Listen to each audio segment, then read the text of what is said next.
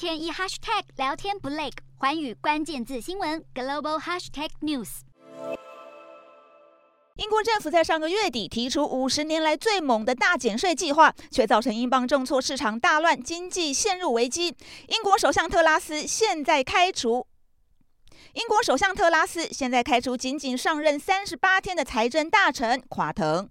这让垮腾成为英国自一九七零年以来最短命的财相。垮腾是特拉斯的密切盟友，原本在华府参加全球财长会议，但连夜赶回英国准备商讨经济计划，没想到迎来的却是被撤换的消息，被迫黯然下台。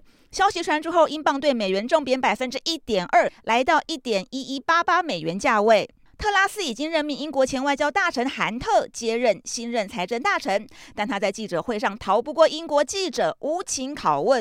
特拉斯只回答四个问题就闪人。他对大减税计划也再次发夹弯，宣布要恢复提高企业税，再度重创威信。恢复调升企业税到百分之二十五，预计将为英国国库每年带来一百八十亿英镑收入，但依旧不足以为减税计划提供资金。再加上特拉斯先前强调，绝对不。会削减公共支出来弥补减税缺口。